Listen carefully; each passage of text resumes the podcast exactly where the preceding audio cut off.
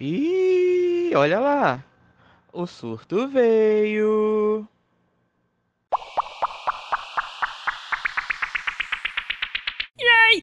Olá, surtados e surtadas. Sejam bem-vindos a mais um episódio do podcast O Surto Veio.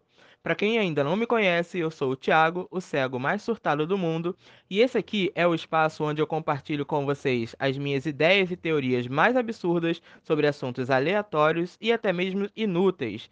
E também reclamo da vida, porque eu não sou de ferro. Então se prepara, porque quando o surto vem, a viagem é garantida. Calma, gente. Eu não fui abduzido ainda, tá? A abdução não veio. Eu sei que muitos de vocês ficaram aí preocupados, levantaram hashtag, tipo, a abdução veio, tipo, né, o fandom, todo mundo ficou desesperado. Meu Deus, cadê ele? Cadê o Thiago? Cadê ele? Sumiu. Duas semanas já que não teve episódio, mas podem ficar tranquilos que não teve nada, tá? A produção me falou sobre tudo o que aconteceu, as hashtags lá que vocês subiram no Twitter, tipo, e a produção é fonte da minha cabeça, tá? Então, eu sei que não aconteceu nada disso, ninguém, tipo, poucas pessoas, né, deram conta de que fiquei duas semanas sem, sem gravar nada. Mas algumas pessoas sim vieram né, perguntar cadê o episódio, cadê o episódio, né? Se estava tudo bem. E realmente não tava, tá?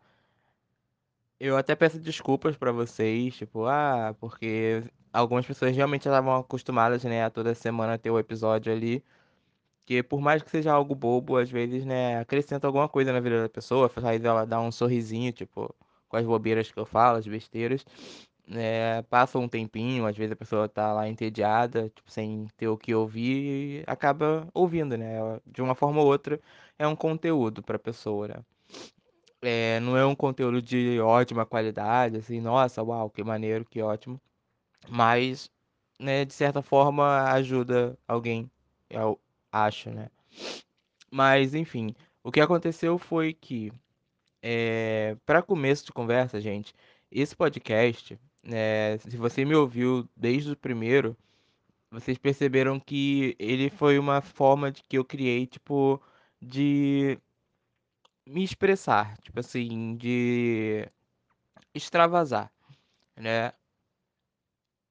Eu já mencionei, já falei sobre ah, o que aconteceu comigo, né? O fato de eu ter perdido a visão, já mencionei como eu me estava me sentindo, né? Só que eu estava no aguardo de uma cirurgia, né? Para ver se conseguia reverter, né? Recuperar a minha visão, pelo menos de um olho, do olho direito.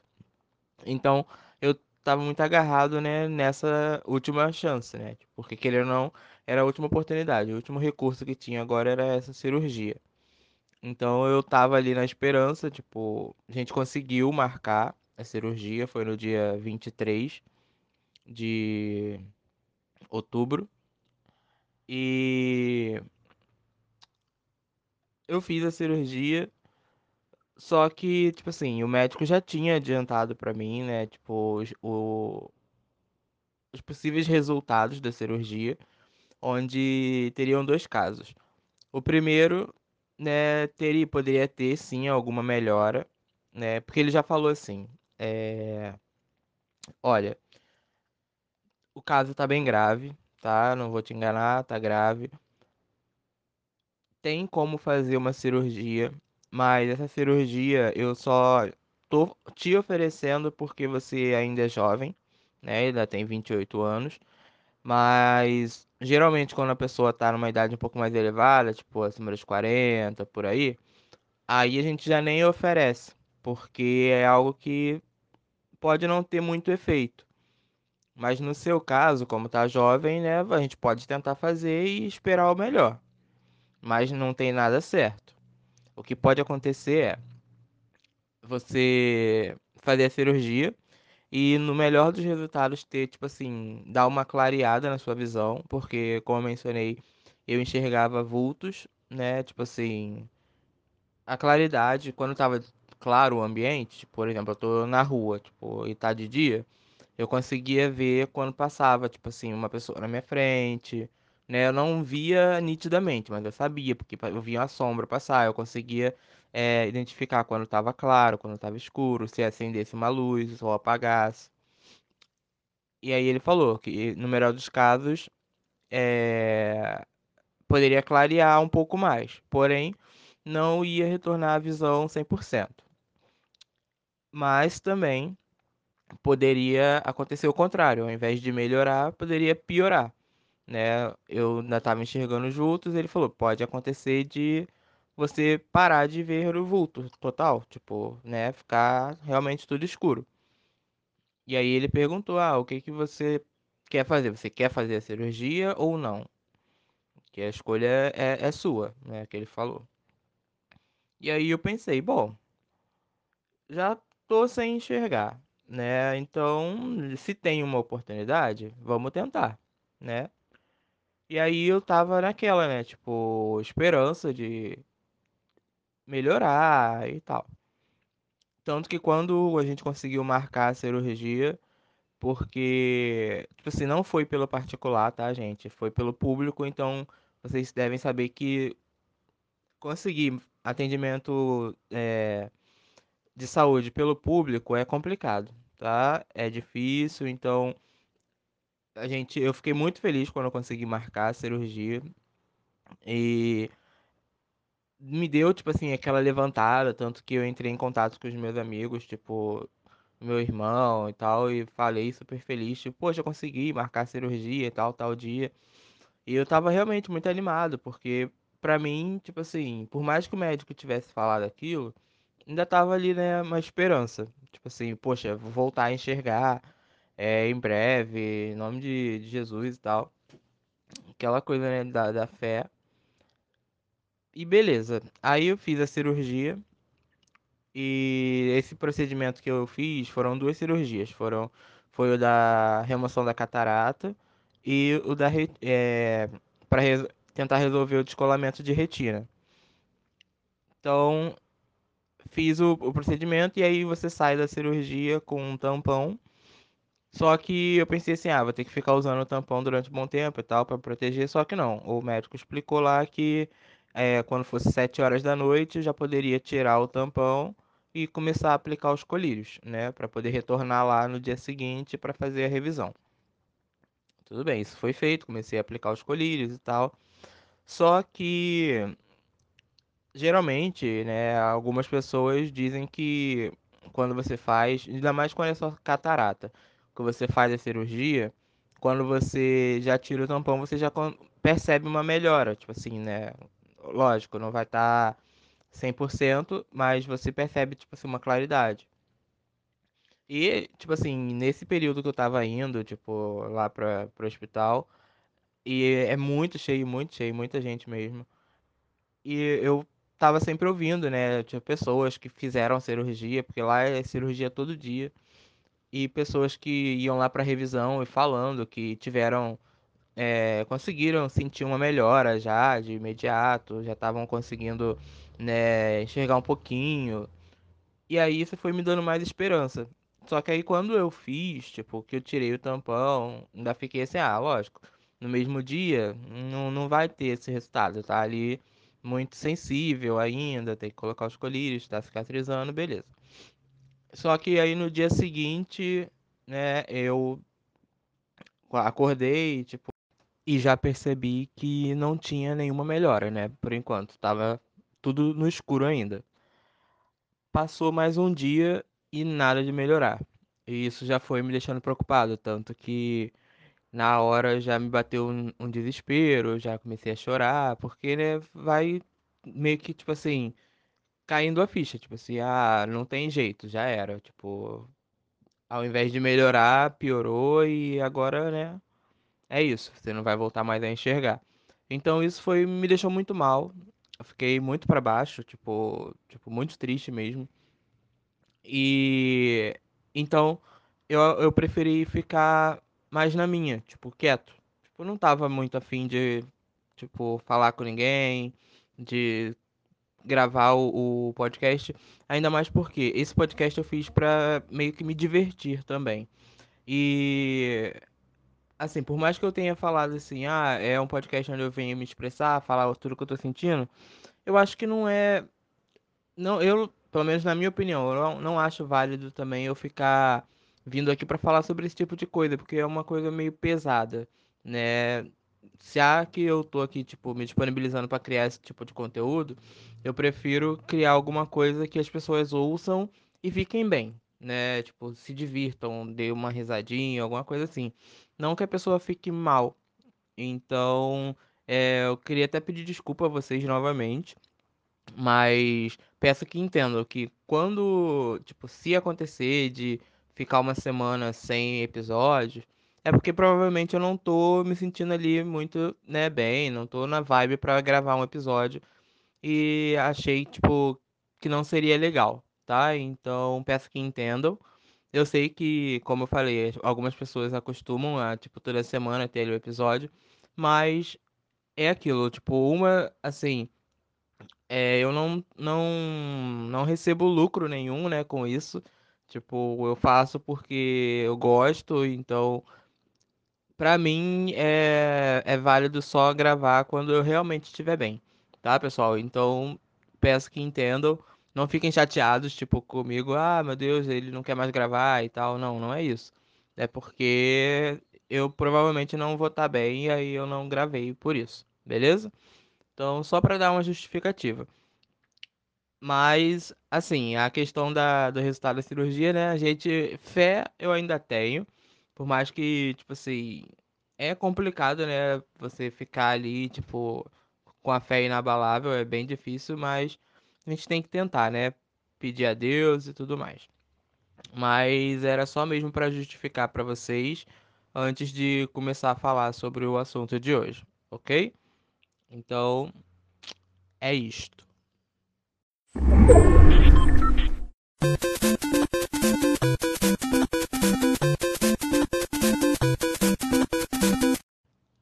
Gente, peguem seus joysticks, peguem seus headsets e vamos lá. Vamos falar sobre esse assunto maravilhoso que eu particularmente amo. Tipo, sempre fui louco por isso desde pequeno. E vocês já devem imaginar que é videogame, né? Tipo, desde que eu era pequenininho, tipo, eu vi, eu ia às vezes na casa dos meus primos e via eles lá. Eu lembro que o primeiro videogame que eu tive contato, assim, né, de eu ver lá e fiquei fascinado foi um Nintendo 64. Só que eu, na época, né, minha família não tinha condições, assim, de comprar videogame e tal. Até porque era uma coisa meio cara, né, assim, para algumas famílias.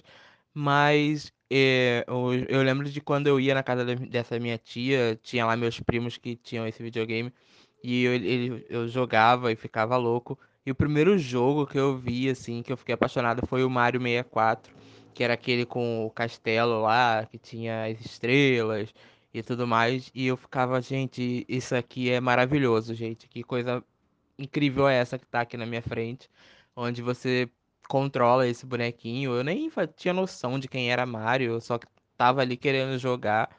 E, e eu ficava, tipo assim, maravilhado, porque, querendo ou não, foi um videogame que eu já peguei que já tinha, tipo assim, aquela coisa do 3D, né? Do, do boneco ali, você poder girar a câmera e fazer isso e aquilo. Então, já foi uma coisa muito incrível. Só que aí, depois eu comecei a perturbar, perturbar meu pai para ter um videogame. E eu lembro até que esse meu primo que, que tinha esse Nintendo 64, ele tinha um videogame mais antigo chamado Phantom. E ele foi e me deu, porque ele não, não jogava, tipo, já tava lá, né? Guardado, aí ele foi e me deu. E ali foi onde eu comecei, tipo, realmente a ter o contato, assim, com o meu videogame. E o Phantom era um videogame, tipo, eu não, não sei se ele era de 8 bits, eu acho que era. Mas tipo, tinha um cartucho enorme, tipo assim, nossa, era, ainda era cartucho, pra vocês terem noção.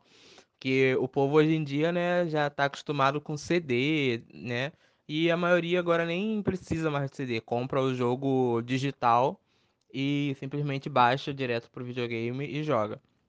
Mas na época não, na época de criança era o cartucho mesmo. Aí vem aquela nostalgia de tipo o, o jogo parar de, de funcionar e, e você, tipo, assoprar o cartucho para você colocar de volta. Sendo que era muito recomendado que você não fizesse isso, né? Porque se você assoprasse, voasse ali, tipo, uma gotinha de saliva no, no, no contato, né, da, do cartucho, já era, né? Queimava e pronto, aí que não ia funcionar mesmo. Mas a gente, meu filho, criança, quer saber? A gente queria acreditar que assoprando o cartucho ele ia pegar.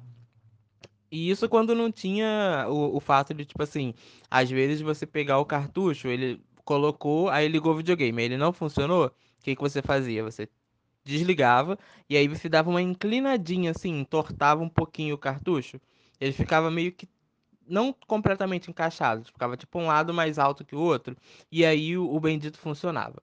E aí você ficava tipo assim, se achando o técnico, né, de videogame, porque você conseguiu resolver o problema. Mas mal você sabia que aquilo ali era um problema na fabricação mesmo do cartucho, na hora deles fecharem, né, que o chip, vamos colocar assim, do, do jogo, ele ficou torto. Então, quando você encaixava ele perfeitamente ali, por, pelo fato do chip estar tá torto, ele não pegava. Aí quando você dava uma ajeitadinha ali no cartucho, né, entortava ele um pouquinho, aí o chip realmente ficava na posição correta e o jogo funcionava. Mas naquela época você jamais ia pensar isso. Você criança, você só queria que aquela porcaria funcionasse. E aí eu lembro que quando eu peguei esse jogo, o Phantom, nossa, era maravilhoso. Óbvio, o jogo não era 3D, porque como eu falei, eu acho que ele era 8 bits ainda.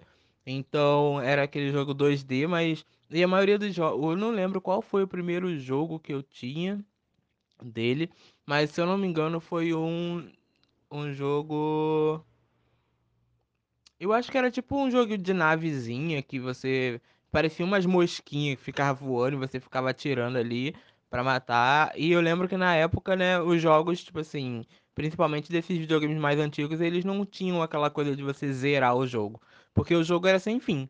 Tanto que tinha a questão de você bater o recorde, né, tipo, de pontuação.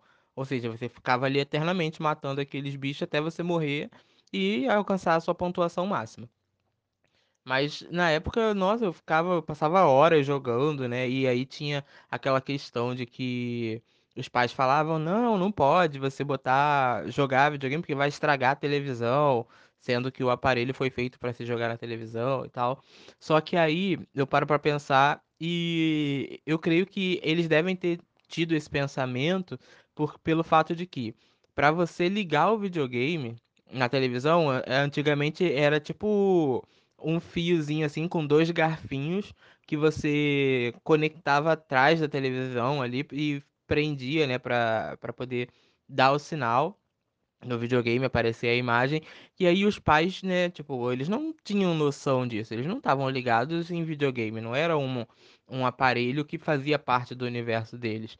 Então, a- geralmente era a gente mesmo, as crianças que iam lá e engatava ali o negócio atrás, tarrachava. E aí os pais deviam ficar super preocupados, né? Porque televisão era uma coisa muito cara. E aí uma criança mexendo ali atrás da televisão, eles deviam ficar assim, meu Deus, isso pode dar um problema, vai danificar minha televisão e aí, né, vai ser, vai dar, vai dar ruim. Então, creio eu que ele- eles deviam falar, ter essa crença de que videogame estragava a televisão por causa disso, né? E aí, tipo, eu lembro que logo depois desse meu videogame, tipo, que esse Phantom, é, eu joguei ele por pouco tempo, assim, né? Porque ele, eu tinha um cartucho só dele, né? E na época, cartucho era uma coisa cara também. E o o universo dos jogos, né, sempre foi uma coisa muito cara aqui no Brasil, pelo menos, porque tudo era vinha de fora e as taxas, né, os impostos eram altíssimos, ainda continuam hoje em dia, pior ainda. Mas depois eu lembro que meu pai me deu um Dynavision que tinha lá, tipo, ah, o próprio videogame vinha com uma infinidade de jogos, de, sei lá, mil jogos. Só que era tipo assim, cinco jogos diferentes e depois os outros, os restantes eram versões desses cinco jogos. Por exemplo, vinha um joguinho lá que era o é, Karateka. Eu lembro que tinha um joguinho chamado Karateka. E aí tinha o personagenzinho. Aí quando você ia descendo nas opções de jogos, tinha outro jogo que era a mesma coisa do Karateka, só que eles, né, davam um jeito de editar lá o, o, o jogo e botar um outro personagenzinho no lugar. Então era basicamente isso. Eles iam alterando detalhes nos jogos para dizer que tinha mil jogos, mas na verdade eram só cinco jogos e os outros eram umas versõezinhas alteradas deles. Mas aí, tipo, aquilo ali era maravilhoso. E eu lembro que esse Dynavision, ele veio com aquela arma, né? Tipo, que você ficava ali, tipo, assim, meu Deus, que incrível. Você aponta a arma pra TV, atira e, e ele consegue eh, saber pra onde você tá apontando, né? E, e, e mata ali o, o bichinho. E eu lembro que tinha o, o jogo que era um. Tinha, era tipo assim, um, tinha um mato na frente, e aí saíam uns patos voando e você tinha que matar o patinho.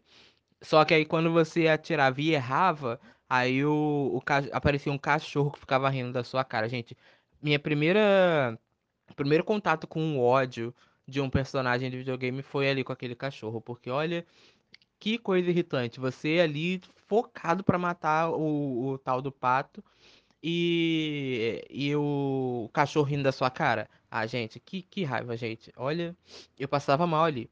Mas aí eu também ficava, né, tipo assim, meu Deus, como é que pode esse negócio funcionando assim, né, desse jeito? Eu não, a gente não entendia, né, como que funcionava, mas a gente apontava ali pra televisão e, e, e apertava o botão e o bicho caía.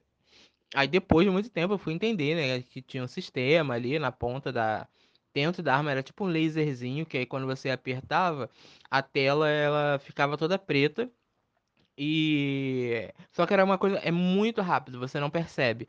Tipo, né, eu pelo que eu lembro, não dava pra perceber que a tela dava, ficava preta rapidamente. E aí o que acontecia era o laser ele Tipo assim, se você ap- apontasse para alguma área branca da tela, que era onde estava o patinho, o laser ah, reconhecia aquela área branca e aí dava como se você tivesse acertado. É algo desse tipo. É uma tecnologia bem assim. Né? Eu, eu lembro que eu pesquisei até, eu vi o pessoal falando como é que funcionava, mas agora eu não vou saber explicar para vocês. Mas era mais ou menos dessa forma. E aí eu jogava aquilo ali por horas. Aí tinha um joguinho lá que era tipo de faroeste, que tinha um carinha com um poncho rosa. E aí tinha um outro cowboy lá. E aí você ia, tipo, correndo e atirando. E nossa, era maravilhoso. Aí depois eu lembro que eu ganhei um Super Nintendo. Isso foi, eu ganhei um Super Nintendo. E ali eu comecei a jogar o Super Mario World. Gente, esse jogo é maravilhoso, meu Deus do céu. Como eu joguei esse jogo do Mario, gente. Eu era viciado naquilo e eu lembro que eu jogava com a minha irmã e passava horas com aquilo e nossa, era incrível, incrível. Aí, a ponto de eu saber, tipo, todos os atalhos, assim, né, do jogo. Lógico, depois de muito tempo jogando e conversando com amigos, né, na época, porque a gente tinha isso. Às vezes você tinha um videogame e seu amigo tinha um outro diferente, por exemplo. Eu tinha o Super Nintendo e meu amigo tinha um Mega Drive. E aí, um dia ele vinha lá, vinha pra minha casa e a gente jogava no meu, e outro dia eu ia pra casa dele, jogava lá no dele. E era, tipo assim, a gente trocava informação, né? E na época não era aquela coisa de tipo, ah, vou eu tô na dúvida aqui de um jogo e vou na internet, pesquiso rapidinho e pronto, resolvi minha dúvida. Não era isso não, meu filho. O jogo na época era muito difícil. Muito difícil e a gente dependia de revistas, né? E assim, eu lembro que eram poucas revistas brasileiras, né? Tipo, eu, pelo que eu, que eu lembro, né? Na época eu não tinha muita noção disso, mas eu fui ter contato com revistas de jogos quando a minha irmã ela começou a trabalhar e ela trabalhou em uma lotérica, né? E lá vendia revistas de jogos. E, e aí era aquilo, tipo assim, você tinha que dar sorte, porque você não escolhia o conteúdo que você ia ler. Você ficava esperando sair a revista e torcendo pra ver o jogo que você estava jogando, né? E muitas vezes a gente nem sabia, tipo, da quantidade de jogos que existiam, porque, tipo assim, óbvio, existiam muitos jogos para aquela época, Porém, a gente tinha pouco acesso. A gente tinha acesso aos jogos que saíam na revista. Por exemplo, ah, Saía, eu lembro que saía muito, tipo, a maioria das revistas vinha lá o Mario estampado na capa, né? Porque, querendo ou não, é muito famoso. O Sonic também. E aí tinha os famosos detonados, né? Que era onde você pegava as revistas e ali vinha falando tudo do jogo, é, vinham informações, curiosidades, às vezes entrevistas com os criadores, vinha explicando como você passar realmente do jogo desde o início até o fim, como matar os chefões. Nossa, é muita nostalgia, gente, que me dá. E eu lembro que a gente ficava naquela e tinham as lendas, né, dos jogos, que às vezes, tipo assim, você acreditava, tipo, que acontecia alguma coisa no jogo se você fizesse tal coisa, só que você nunca viu ninguém fazer, mas sempre tinha aquele amigo seu que falava, não, porque o primo da minha tia, que tem um videogame, que mora lá no sul do Japão, ele veio e falou pra mim que se você apertar o botão tal tantas vezes e é, rodar o controle pro lado cinco vezes, você vai desbloquear um personagem novo. E aí ficava naquilo, né? E eu lembro também que a gente tinha o costume de ir pras locadoras, cara. E só que eram locadoras de games. Você pagava, tipo assim, na época devia ser um real, porque na época um real era dinheiro, né? Então, você pagava um real e jogava uma hora. Aí você ia lá e ficava aquele bando de guri lá, né? E eu lembro que na época é, era, tipo assim, um ambiente, tipo, só de meninos, né? Ficavam só meninos lá. Até porque as meninas que tentavam ir lá, eu creio que elas ficavam meio, tipo, intimidadas, porque, querendo ou não, criança, garoto é, é um bicho. Homem, né? Homem é complicado. E aí querendo ou não, não era um ambiente muito legal para as meninas ficarem. Elas não se sentiam muito confortáveis ali, porque não tinham respeito com as meninas. Hoje em dia, claro, a gente vê muitas mulheres jogando videogame, mas na época tinha esse preconceito, né? De ah, videogame é coisa de menino, menina não joga videogame. Tem muita gente falava que menina não gosta de videogame, mas gente, isso aí é totalmente errado, tá? Menina gosta de videogame sim, lógico. Tem meninas que não gostam, mas tem meninas que gostam de videogame sim. Tá? Então, vamos parar com isso. Se você ainda tem esse pensamento de tipo, ah, videogame é coisa pra homem. Tipo, para com esse pensamento, porque não é. Videogame é coisa pra quem gosta de videogame. Seja homem, mulher, enfim. Tá? Criança, adulto, é pra quem quiser. Então a gente ia pra essa locadora e aí geralmente tinham lá, né, as pessoas, tipo, os donos dessas locadoras, eles conheciam, tinham contatos aí, buscavam jogos, os jogos que estavam hypados, né, na época. E aí você podia chegar lá e escolher. E eu lembro que eu tinha um primo que ele abriu uma locadorazinha dessa e eu vivia lá, tipo, na, na locadora, e muitas vezes eu ia mais pra assistir, né, a pessoa jogando, porque eu ficava naquela, eu sempre fui, depois que eu comecei a, acho que até hoje, né, tipo, até os dias que eu ainda jogava videogame recentemente, eu ainda tinha muito essa coisa de ficar, assim, meio incomodado de jogar e ter alguém assistindo eu jogar. Porque eu, tipo assim, eu jogava videogame do meu jeito, né? Eu nunca fui aquele, nossa, o profissional do videogame, sabe, jogar todos os jogos. Não. Eu jogava ali pra me divertir, então eu morria muito e tal. E aí rolavam aquelas competições, né? O pessoal ficava jogando e sempre aparecia também uma pessoa que, por exemplo, você tava jogando, você ia lá com seu um real, botava lá sua uma hora e sempre aparecia aquela pessoa, né, seu amigo, um conhecido, que falava, pô, cara, deixa eu jogar um aí com você. E aí começa, entrava no teu jogo e depois você entrava no jogo dele, tipo, que ele botava uma horinha lá também, vocês ficavam jogando. E aí a gente ia fazendo, né, amizade ali por causa disso. A gente conversava muito, os gamers da época que a gente tinha contato eram esses, né? Eu acho que foi o primeiro contato com gameplay que a gente teve, foi esse, de tipo assistir os meninos ali do bairro jogando. E aí eu lembro que tinham sempre os mais velhos que jogavam, né? Às vezes tinham até videogame em casa, mas aí eles compravam o, o memory card, porque na época, tipo assim, você do PlayStation, eu lembro quando saiu o PlayStation 1, que aí foi um absurdo, o primeiro videogame de CD. Eu acho que foi o primeiro videogame com CD, não tenho certeza, mas eu creio que sim. E o sistema de você salvar o jogo era um cartuchozinho, né? Porque ele não salvava na memória do videogame. Ou seja, se você não tivesse esse memory card, né? Eu falo memory card porque é a forma que a gente falava, tipo, na, na época, tá? Eu sei que é memory card, mas Ah, enfim, vocês vão entender. Porque a gente, quando é criança, a gente falava o nome dos jogos tudo errado, as coisas em inglês, a gente não sabia, né, inglês. Então a gente falava do nosso jeito. Então a gente chamava de memory card. E aí você tinha que comprar esse cartuchinho e você salvava ali os jogos, e aí ele ocupava tantos espaços na memória do, do desse cartuchinho. E aí eu lembro que quem, às vezes a pessoa não tinha nem o videogame, mas ela comprava só esse cartucho para poder ir nas locadoras e jogar com o save dela, né? Ela ia, botava o memory card dela ali, jogava a campanha dela, salvava e aí quando ela ia embora ela levava o cartuchinho para quando ela voltasse ela continuar o jogo de onde ela tava, né? Só que eu na época, tipo, nunca tive isso, né? Tipo, não tinha essa condição. Eu lembro que era muito complicado até de pedir pro meu pai, tipo, pô, pai, ah, me dá um memory card. Ele ia falar pra que que você quer isso? Até a gente explicar pra ele e a questão dele ter o dinheiro pra comprar, né? Era todo um rolê. Então eu simplesmente ia lá e ficava a maior parte do tempo assistindo a pessoa jogar. Era muito difícil. Eu, eu lembro que eu gostava de jogar quando eu tava vazio. E pra você pegar uma locadora dessa vazia era muito difícil, né? Então, geralmente era quando tá, acabava de abrir. E por ser a locadora do meu primo, às vezes eu ia muito cedo, tipo, lá pra casa dele. E aí, antes dele abrir, eu, tipo, pedia, né? Eu dava lá o dinheiro. Ou então, às vezes, quando eu não tinha dinheiro, eu ia lá, criança, e pedia meu tio. Pô, tio, pede o meu primo aí pra deixar eu jogar e tal. Nem que seja meia horinha. Aí meu tio ia lá e pedia, né? Pô, filho, bota aí meia hora pra ele jogar um pouquinho antes de você abrir. Aí eu jogava tranquilo.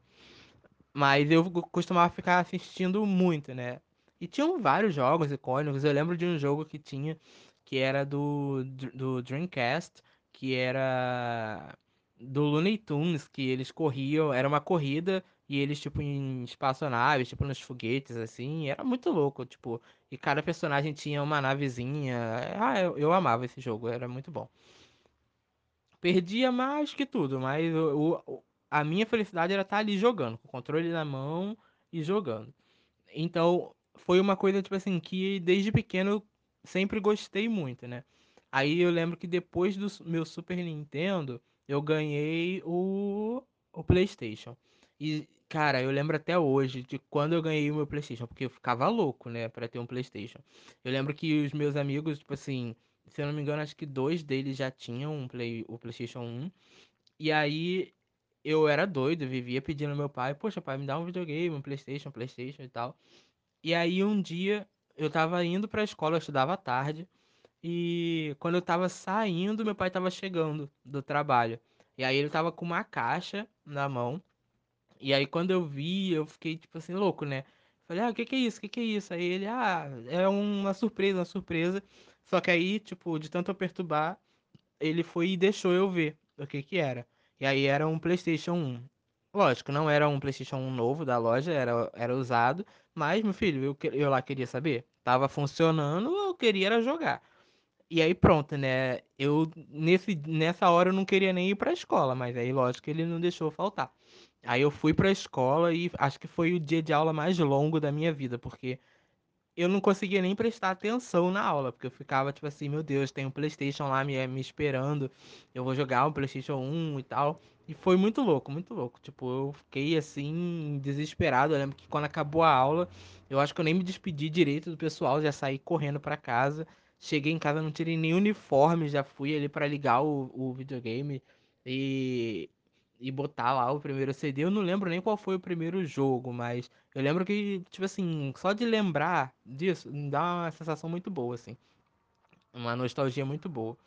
E aí eu passei o dia jogando, cara, e, nossa, é incrível, sensacional. E aí eu lembro que chamei meu, meu melhor amigo na época, tipo, vem pra cá, ganhei um Play 1, ganhei um Play 1. Aí ele foi pra lá.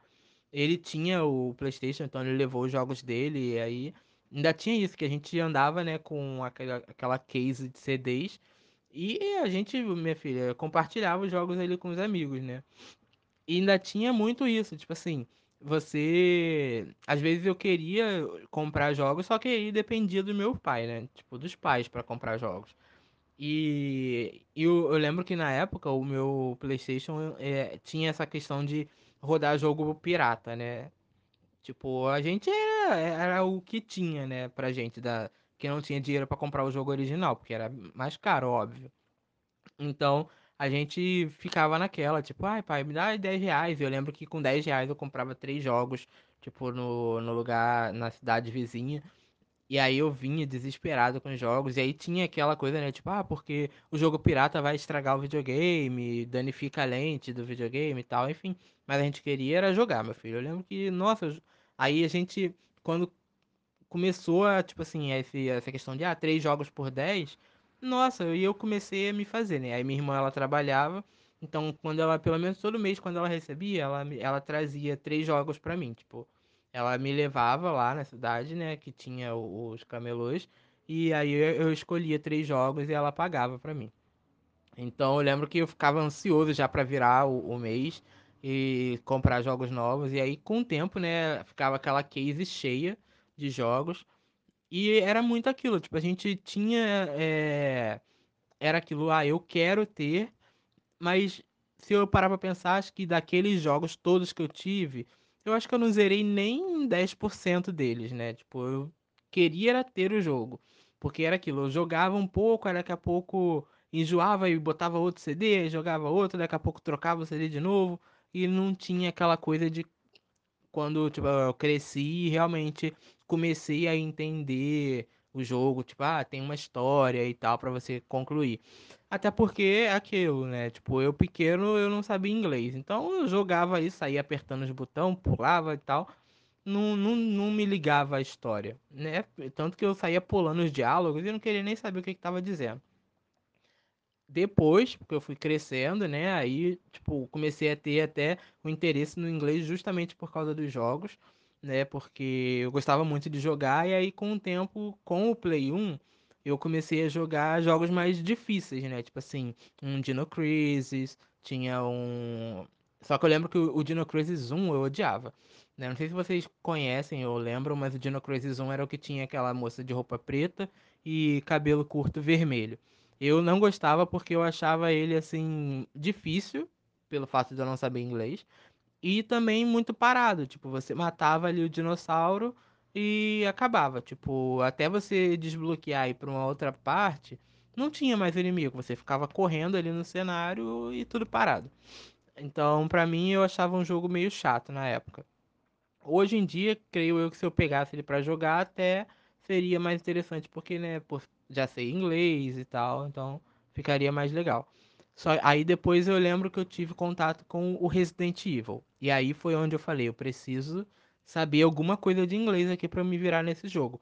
Porque eu até mencionei em algum episódio aí no começo do, acho que num dos primeiros episódios que eu aprendi, a primeira palavra em inglês que eu aprendi foi a palavra run que era por causa do Nemesis que eu jogava lá, né, o Resident Evil 3. Aí tinha o Nemesis e às vezes dava a opção de você enfrentar ele ou você fugir. E aí, meu filho, eu via, peguei ali o dicionário, né, porque na época era assim, não tinha tradutor, tipo, online. Você pegava ali um dicionário físico e caçava, né? E aí eu lembro que, tipo, tinha que ser muito rápido, porque às vezes, tipo, tinha um tempozinho para se tomar a decisão. E aí eu ia desesperado, procurava, ou então tava ali junto com um amigo, pedia pra ele procurar o que que significava a opção. E aí eu descobri que run era fugir dali, meu filho. Run foi a, a palavra que eu mais utilizei, acho que durante, sei lá, uns, pelo menos uns três anos jogando PlayStation 1. E era, tipo assim, jogos in- muito. Pra mim era. Eu, eu lembro que eu tinha muito medo de jogar Resident Evil, porque, né, era questão de zumbi e tal. E era uma coisa porque você. Eu falo assim, o videogame, muita gente fala, acha que é uma coisa boba e tal. Só que, gente, quando você gosta de alguma coisa, você fica ali imerso naquilo. E o videogame, ele te dá isso. Você a- pra quem tem, assim, né, gosta de aventura, essas coisas, você meio que assume realmente o papel do personagem. Você se coloca ali, tipo, é como se fosse você naquela situação.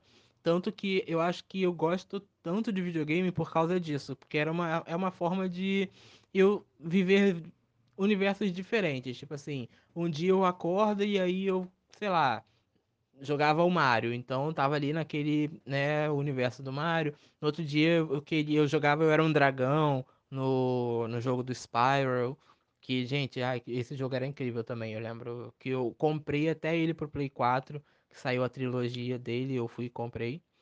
E é maravilhoso. Acho que foram a trilogia ou são dois, não lembro agora se são três ou dois jogos do Spyro. Mas eu lembro que eu jogava muito ele no Play 1 também. E então eu sempre achei o videogame incrível por isso, porque você tinha várias histórias ali, várias possibilidades, você entrava em universos diferentes e era maravilhoso. Então, tipo assim, eu lembro que quando eu peguei o Play 1, nossa, eu fiquei acho que anos, coisas, muitos anos, porque na época, né, eu não trabalhava, eu era criança ainda, nem adolescente eu era, não. Eu acho que, é, quando eu ganhei o meu Play 1, acho que eu ainda não era nem adolescente, eu tava quase adolescente. Então, né, até eu começar a ter dinheiro pra comprar um videogame, é, demorou. Então eu fiquei anos, muitos anos com o Play 1. E ali, meu filho, eu jogava diversos jogos. Eu tinha uma case com uma porrada de CDs e trocava CDs com os amigos, né, pra jogar. E aí eu lembro que eu tive contato com o jogo do Harry Potter, o primeiro. E nossa senhora, gente, o gráfico era horrível, mas na época aquilo ali era sensacional, né? Aí tinha os bonecos lá, tudo cabeçudo, tudo quadrado, mas, tipo, pra mim aquilo era, nossa, cara, eu tô em Hogwarts, eu sou o Harry Potter, aí você jogava com o Rony, com a Hermione, nossa, era incrível. E eu joguei aquilo, aí eu fiquei apaixonado pelos jogos do Harry Potter. Aí depois de muito tempo, eu lembro que eu não tive o Play 2. Eu jogava o Play 2 com, no, no Play 2 de um amigo meu. Eu ia muito. Tipo assim, ele era meu melhor amigo, então eu tava sempre lá brincando com ele e tal. Então a gente estava sempre na casa dele, e aí jogava. E aí eu comecei a ver os jogos evoluindo, né? Tipo, eu lembro que quando eu jogava o Play 2, tinham dois amigos meus que tinham Play 2, e aí um dia a gente tava lá e ele falou, pô, olha só o jogo que meu time deu. E aí foi o GTA. Cara, foi o GTA Vice City, que a gente falava GTA Vice City. Gente, aquilo ali foi tipo assim, explodiu a minha cabeça. Primeiro jogo de mundo aberto, você roubava carro, você fazia o que você queria, pegava moto.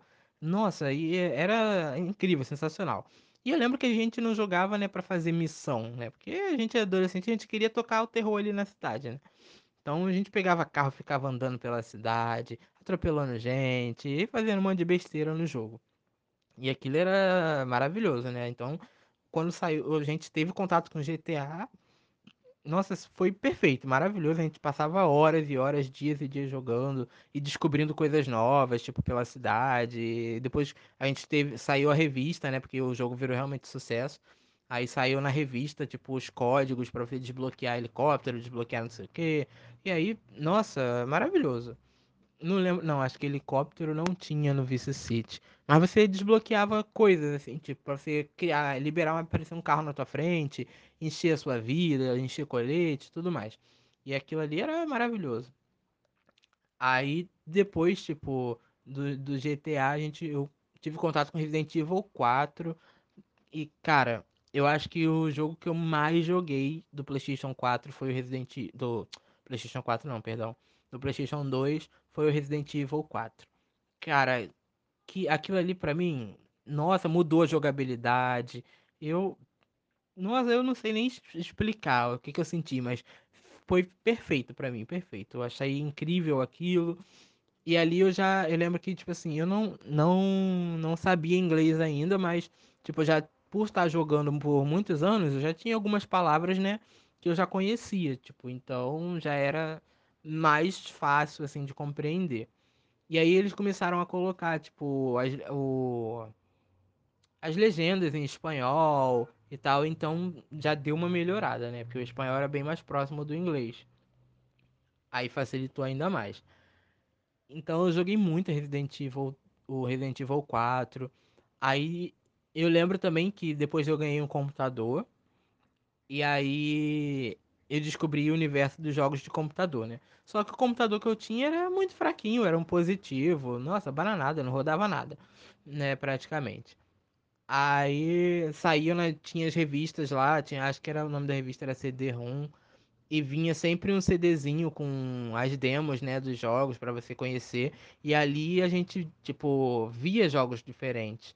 E eu lembro que eu, eu, eu acho que uma das primeiras revistas da CD-ROM que eu peguei falava do jogo Príncipe da Pérsia e nossa senhora, eu achei aquele jogo incrível, a questão de você voltar no tempo para fazer as coisas. Nossa, era sensacional. Inclusive eu lembro até uma vez que meu pai, ele falou assim: "Ah, eu trouxe um jogo para você e tal". Eu fiquei, nossa, sensacional. Quando eu botei, achei que era um jogo, era só um, um DVD com a gameplay completa, era o detonado em vídeo do Game of Per- do Prince of Persia, né? E aí eu fiquei tipo, ah, tá, mas não, nossa, eu assisti aquilo ali todos os dias praticamente, né? Eu ficava vendo, fascinado com o jogo, porque era uma forma de eu ter contato, já que o meu computador não rodava esse tipo de jogos. E aí começou a surgir os jogos online e tudo mais, e é- nossa, Cara, é um. Quando eu paro pra pensar assim no universo do- dos, dos jogos, não só dos videogames, mas de jogos em si, online, de computador, enfim, é uma coisa muito louca, que eu tenho, assim, um carinho muito grande, é uma coisa muito boa pra mim. E aí depois, tipo, passaram-se muitos anos, eu ali com meu Play 1, né? Tal, e depois eu comecei a, a, a estagiar. E aí, depois de muitos anos estagiando, eu fui contratado e tal. E aí eu comecei a receber, né, um salário. né, e aí foi onde eu tive a oportunidade de comprar um PlayStation 3. Tinha uma, uma, uma colega minha de trabalho que ela comprou pro namorado dela, só que eles não jogavam. Então ela foi e me vendeu. E falou assim: Ah, eu tenho um Play 3 lá e tem acho que dois jogos. Só que a gente não joga. Você quer comprar? Aí eu falei, ah, meu Deus, essa é a minha minha chance, né? Só que aí eu já fiquei tipo, ah, será que quanto que ela vai me vender? Ela, 600 filho. Quando ela falou 600 eu falei, é agora. E aí ela ainda soltou um detalhe que eu, nossa, quase desmaiei na hora que ela falou. Ela falou assim, você pode pagar em duas vezes. Eu falei, ah, meu Deus, foi Deus que colocou esse Play 3 na minha vida. E aí eu comprei o Play 3 dela. E eu também fui desesperado pra casa para ligar ele, jogar. Tipo, nossa, é incrível. E ali eu já tinha, né, tipo assim, é, dinheiro pra comprar os meus jogos. E eu lembro que eu trabalhava em cima de uma loja de que vendia coisas de videogame, de computador e tal. Então eu descia quando eu recebia, e na época eu morava na casa dos meus pais. Então eu não pagava, tipo, aluguel, não pagava nada disso, o dinheiro que eu recebia era praticamente pra mim. Lógico, tipo, eu ajudava eles, né, mas tipo assim, pagava ali uma conta ou outra e a maioria do dinheiro que eu tinha era todo pra eu gastar, né, ali pra mim com bobeira. Então eu já descia, tipo, no dia de pagamento e, e passava na lojinha lá pra ver os jogos que tinham e comprava. E aí o videogame, o Play 3, né, não, eu não tinha desbloqueio pra ele. Então o que que eu fazia? Já descia e comprava os jogos originais, né? Então eu gastei muito dinheiro, muito dinheiro com o Play 3. Tanto que hoje em dia eu tenho ali, tipo, uns 25 jogos, tipo, mídia física, tipo, no mínimo, acho que no máximo, assim, uns 25 que eu tenho. E mídia digital também tinha lá uns jogos, tipo, salvos na memória, né, que eu comprava. Nossa, e ali foi onde eu nossa, eu jogava muito, muito, muito. Tipo, eu chegava em casa e jogava. E aí eu lembro que tinha. a quest- eh, Tinha não, né? Tipo, depois eles botaram a questão de você jogar online no videogame. E aí eu adicionava os meus amigos que tinham também o Play 3. E aí eu jogava horas com eles. Tinha um amigo meu que a gente jogava Diablo 3. E nossa, a gente jogou o Diablo 3. Depois a gente descobriu um jogo chamado DC Universe também, que era, nossa, incrível que a gente criava lá nossos heróis ou vilões e tinha os mentores da gente, né, da DC, e a gente ia fazendo missões, era um RPG e tal. Nossa, era maravilhoso. Tipo, a gente jogava muito tempo, toda noite praticamente, chegava já, tipo, do trabalho, ah, bora jogar, bora jogar. E aí ficava jogando. E eu fiz muitos amigos assim, tipo, né, que tinham jogos, que tinham videogames e a gente jogava juntos.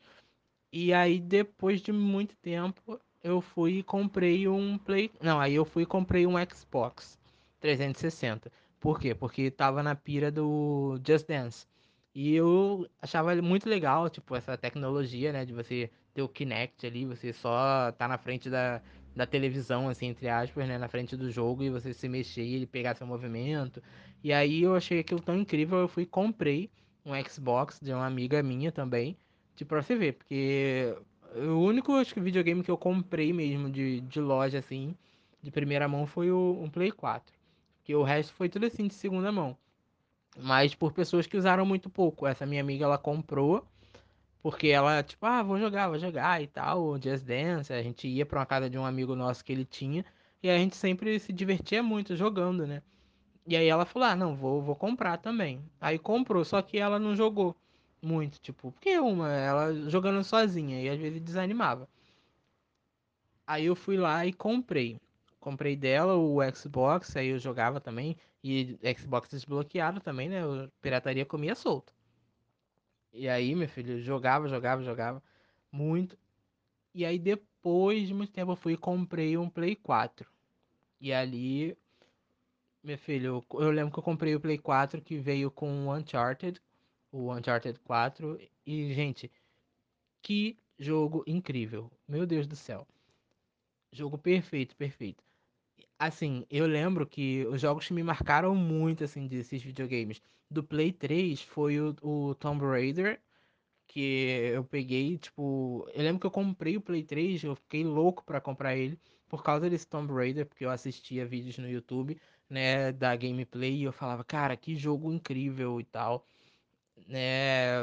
Eu vi ali a personagem, tipo, que, né, já tinha contato, uma personagem icônica desde o Play 1, a gente tendo contato com a Lara Croft ali, aí eu vi que, tipo, eles tinham feito um, um remake do jogo, né, um reboot, e ela toda, toda ali, tipo, humanizada agora, né, ela tinha sentimentos, não era aquela coisa, tipo, ah, eu sou a durona, fodona, mato todo mundo, não sinto nada, e aquilo meio que me marcou muito, tipo, eu falei, não, eu preciso desse jogo.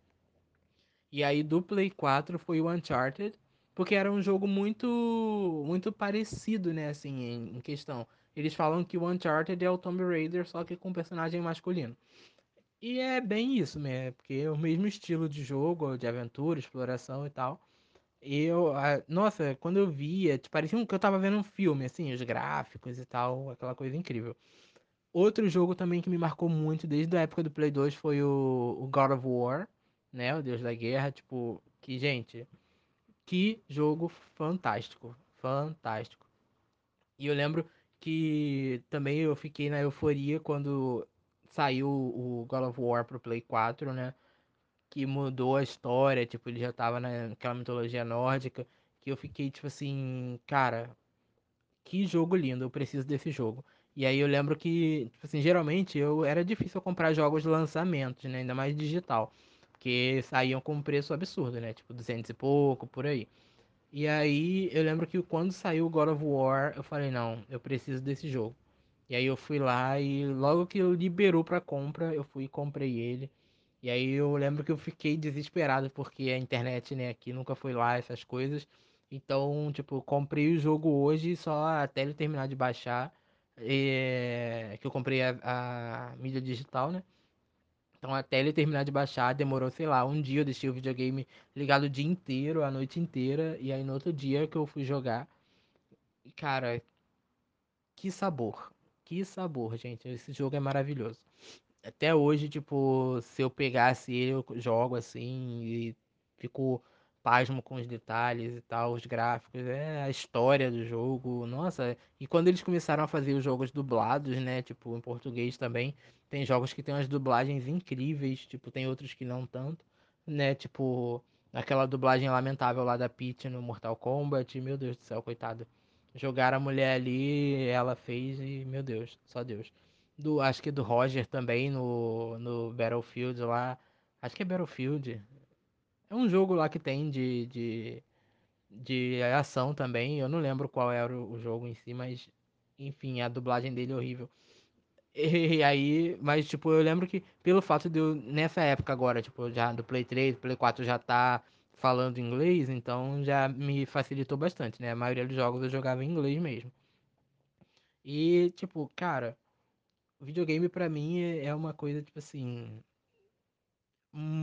incrível. Pra mim, se eu tivesse que escolher três coisas assim pra eu fazer o resto da minha vida, uma delas seria jogar videogame. Porque, querendo ou não, tipo assim, eu sempre fui uma pessoa mais tímida, né? Tipo, de fazer amigos, assim.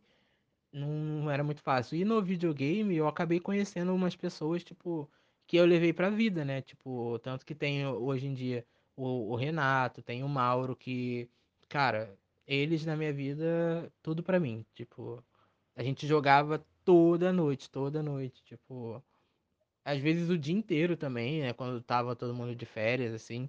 A gente já acordava, mandava mensagem um pro outro, tipo, ah, bora jogar, bora jogar. E entrava lá, e eu lembro que a gente começou a ter essa união muito forte com o jogo do Fall Guys, que, cara, eu cheguei a passar 18 horas, acho que foi o máximo, foram 18 horas ou 15 horas, se eu não me engano, jogando Fall Guys, cara, com um amigo meu. Tipo, direto, direto, assim, na party né? A gente em call, conversando, e falando besteira, e rindo, zoando e tentando ganhar. E eu lembro que eu, eu só consegui ganhar uma coroa no Fall Guys até hoje, né? Porque só pra você ver, né? Tipo, não era que eu joguei 15 horas porque eu era bom, não. É porque pelo fato de estar sendo divertido. Era uma coisa, tipo assim, é, que pra mim, acredito que pra eles também é uma forma de esquecer meio que os problemas. Você entrar, tipo, num mundo onde, sei lá, tipo, os problemas somem. O seu maior problema é vencer ali uma partida, ou às vezes o maior problema é derrotar um chefe ali do jogo, né? Enfim. E, cara, desde então eles se tornaram, tipo assim, meus melhores amigos. O, tipo, eu falo com eles até hoje. Infelizmente, né, eu tive que parar de jogar porque eu fiquei cego. né? sofro muito até hoje por isso, porque eu quero jogar e tal, ainda não superei isso, ainda não aceitei que não vou mais jogar. É, é um assunto, tipo, até delicado pra mim, tipo, meus olhos já enchem de lágrima, tipo, esses dias mesmo eu tava conversando com, com o Nato e eu chorei muito porque é difícil, sabe, pra mim. Eu- ainda mais no meu caso, que eu tava acostumada a. Era uma coisa que eu gostava muito. Eu não, não é gostava, eu amava fazer. Então, desde pequeno, eu sempre quis muito isso. E aí, quando eu consigo ter, tipo, né, meu dinheiro, conseguia bancar essa, esse meu hobby, cara, essa minha paixão, eu meio que perdi, né, isso. E, e é muito triste pra mim. É. E aí, tipo assim, é óbvio, eu entro ainda na Party pelo aplicativo do celular do, da, da PlayStation e fico conversando com eles, mas sabe, ainda é bem doloroso pra mim, tipo, porque eles estão ali jogando, né? O, a gente jogava muito Fortnite depois, então eles estavam ali jogando e e aí eu ouvindo e aí, tipo, eu, eu fico lembrando, né, de quando estavam os três jogando ali, às vezes realmente fazendo as missões do jogo, ou então simplesmente só zoando ali um com o outro. E agora eu meio que não, não tenho mais como fazer isso, né? Eu só fico ali ouvindo ele jogando e, sei lá, pra mim é, é- toca numa uma ferida assim muito grande, muito dolorosa pra mim, porque queria estar ali com eles, né? Tipo, eu sei que por eles eu estaria ali também, eles sempre deixam isso claro, sempre, né, dizem que sentem falta e tal, porque a gente, para mim eles meio que viraram assim minha família, sabe? Tipo, lógico que, tipo assim, não tô falando que a minha família mesmo de sangue não é importante, claro que não. Mas eu escolhi ter eles como uma família. Porque eu creio que, tipo assim, o pessoal que é, é gamer, né?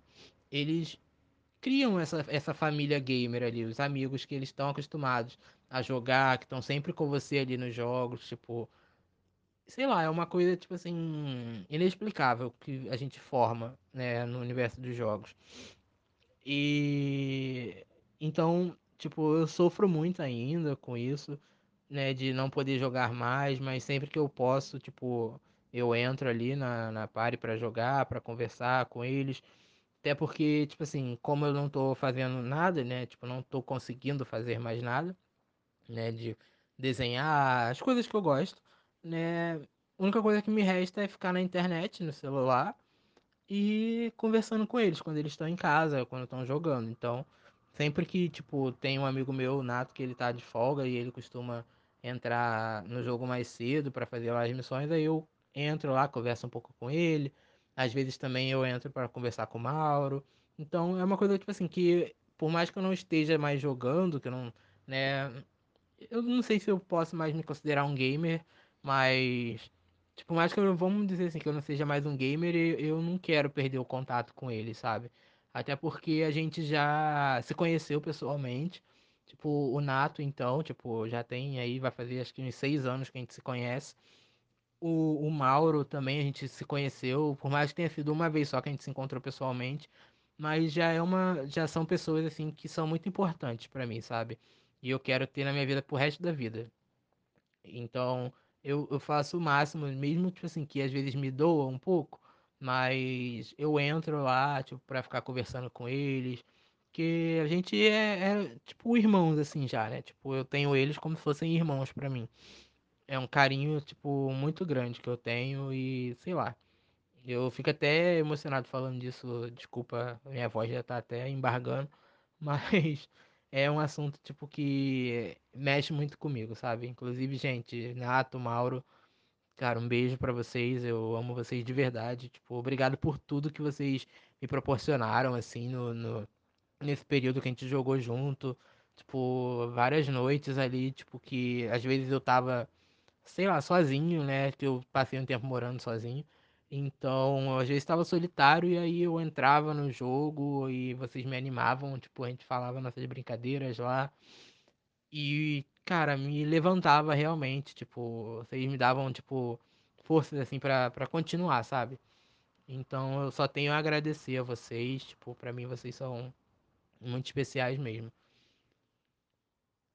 E, gente, é- era meio que isso, sabe? O, o episódio de hoje era pra falar sobre isso, porque é uma coisa que eu amo. Então eu falei, ah, eu preciso trazer esse assunto no, no, no podcast. Não é nada, tipo, informativo, assim, trazer coisas, tipo, pra informar vocês sobre o mundo do jogo, é mais uma coisa pra eu é, abrir meu coração, sabe? Sobre uma coisa que eu gosto muito, que são os jogos. Então, tipo, se você também gosta de jogar videogame, sei lá, quiser compartilhar comigo quais são seus jogos favoritos, qual foi o, o videogame que você mais, né, que mais marcou a sua vida, tipo, sei lá, vai lá no Twitter, tipo, meu Twitter é, é arroba Waldorf T, então é W-A-L-D-O-R-F-T-H-I-I. Aí vai lá e comenta no, no, no tweet lá que eu vou botar com o episódio, né? O link do episódio de hoje. Comenta lá qual é o seu jogo favorito, qual, são, qual foi o, o console ou a plataforma que mais marcou você. Pra gente, né, ter essa interação. Me conta lá que eu quero saber de vocês também. Ou se vocês, tipo, não são, não entraram de cabeça nesse universo, mas provavelmente quando criança já jogaram alguma coisa, conta qual foi o jogo, qual foi a sua experiência, né, tipo, com, com videogames e, e jo com jogos em geral, tipo, jogos, né, online, jogos virtuais, né, na verdade, não só online, tá? Que eu vou ado- adorar saber de vocês. Então, é meio que isso. Hoje não vai ter pergunta de ouvinte, tá? Porque eu fiquei essa semana, tipo, não, não recebi nenhuma, nenhuma pergunta de ninguém, então hoje eu não coloquei, mas quando tiver alguma outra pergunta, aí eu adiciono aqui no episódio e respondo, tá? Então, para quem quiser deixar alguma pergunta, já sabe, tá? Manda lá um áudio de até um minuto, assim, né?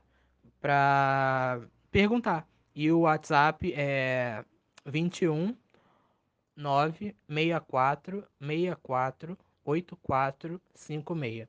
Tá? Lembrando que esse número ele só serve para WhatsApp, então não adianta ligar porque a produção não vai atender. Então manda só a mensagem mesmo, tá? Não precisa se identificar se você não quiser. E é isso. Então, galera, eu vou ficando por aqui. Agradeço a vocês por terem ouvido, tipo, né, eu aqui chorando as pitangas. E peço desculpa mais uma vez por ter ficado esse, essas duas semanas sem postar. Mas peço que entendam também, tá, gente? É aquilo que eu falei. Quando eu não estiver me sentindo legal, aí eu não vou gravar episódio, tá? Então, um grande beijo para todos vocês. Muito obrigado e fui!